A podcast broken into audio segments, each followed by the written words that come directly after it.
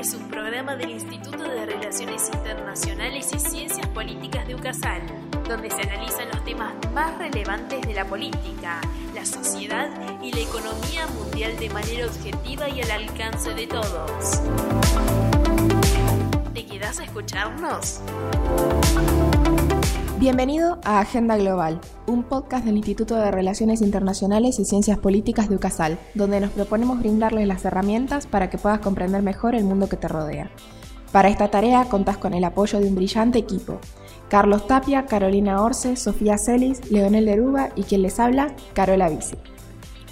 Gracias a los aportes de muchos de ustedes que nos escuchan, pudimos encontrar un tema bastante interesante para desarrollar, la tecnología y cómo ésta incide en las relaciones internacionales. Podríamos comenzar diciendo que a lo largo de todos estos años hemos visto y vivido un periodo de avances que han llevado a variaciones de la forma de vida de la población mundial y todo parece confluir en la conectividad y las comunicaciones. Pasamos de enviarnos cartas o hablar por un teléfono de línea fijo en cabinas o en nuestro hogar a llevar a todos lados un pequeño aparato que nos permite no solo comunicarnos con cualquier punto del globo, sino ingresar a cualquier sitio web, adquirir productos y servicios y entre muchos otros eh, eh, usos más que se les puede dar. Pero como todo en la vida, no todo es positivo.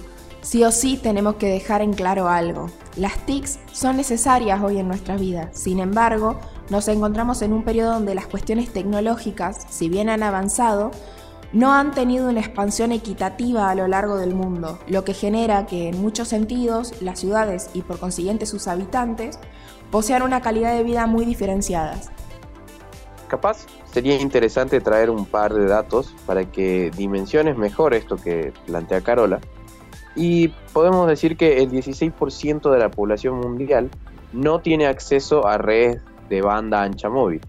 Esto nos muestra que a pesar de los avances con la pandemia del COVID, aún quedan zonas del mundo sin que sean conquistadas por la web. También en términos de infraestructura de comunicaciones, más de la mitad de la población mundial está ahora conectada y casi toda la población global vive en un área de cobertura de red móvil. Se estima que en 2019 el 96,5% de la población ya tenía una cobertura de red como mínimo. Esto parece una contradicción y casi que una broma.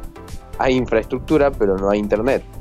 Lo que comenté recién se debe a que en realidad no es que no haya internet, sino que las poblaciones ubicadas en esos lugares no tienen posibilidades de acceso a aparatos de tecnología para acceder a internet, ya sea por costos de adquisición o por las mismas indiferencia de, de la necesidad de los mismos, o directamente porque no pueden ser provistos por el Estado o por empresas.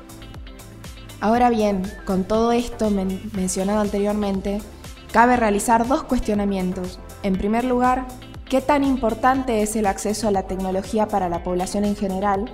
Y por otro lado, ¿qué tiene que ver esto con las relaciones internacionales? Para responder estas preguntas que están sobre la mesa, podríamos conversar sobre los beneficios que pueden aportar los avances tecnológicos más allá de la conectividad o el entretenimiento, como por ejemplo la inmediatez de los procesos a partir de las comunicaciones más fluidas. Por otro lado, los avances en la tecnología han sabido apoyar las mejoras en salud y en investigación para la salud, favoreciendo mucho la mejora de calidad de vida de las personas que tienen posibilidad de acceder a las mismas. En eso sí, debemos aclarar, en muchos casos suele ser muy costoso acceder a la salud, sobre todo en países que no cuentan con una infraestructura muy grande en tecnología para la misma. Otro beneficio que se ha analizado son las mejoras en el comercio. No solo porque hoy en día podemos encontrar mercados u ofrecer servicios a otros puntos del mundo, sino que también con la mejora de las tecnologías y el procesamiento o fabricación de productos, además se ha facilitado generando así más eficiencias y una rapidez en la elaboración de productos con un valor agregado. Y ahora debemos responder a la otra pregunta que nos hicimos hace un momento. ¿Qué tiene que ver esto con las relaciones internacionales?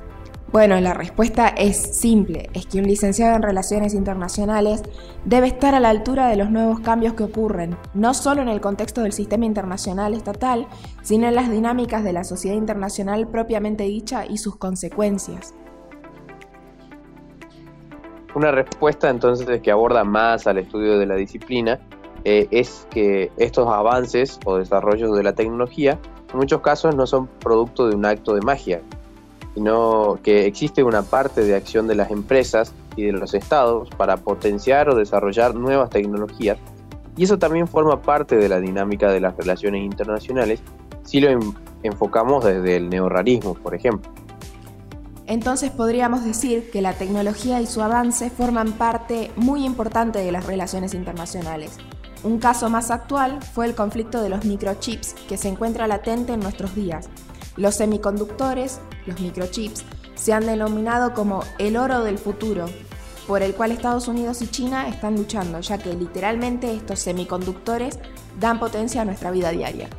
Entonces, eh, las cuestiones de la tecnología, los microchips, es muy importante ver cómo inciden también en cuestiones geopolíticas, como por ejemplo eh, la incidencia en el conflicto que tienen ahora actualmente China, Taiwán y bueno, Estados Unidos en esta eh, guerra comercial que se le ha llamado.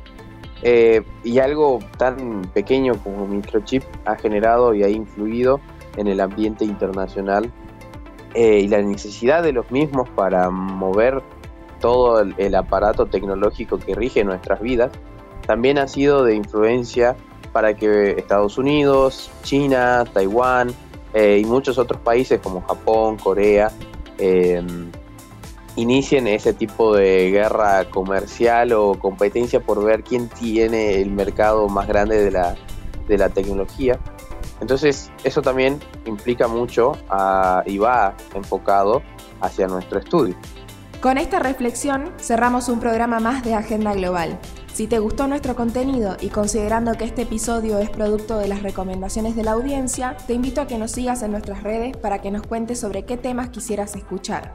Nos encontrás como arroba Agenda Global IRICP en Instagram y como Agenda Global por Facebook para mantenerte al tanto de las novedades que se vienen. Te agradecemos por tu compañía y esperamos contar con vos en el siguiente encuentro como siempre, esto es Agenda Global, el, mundo, en, tus manos.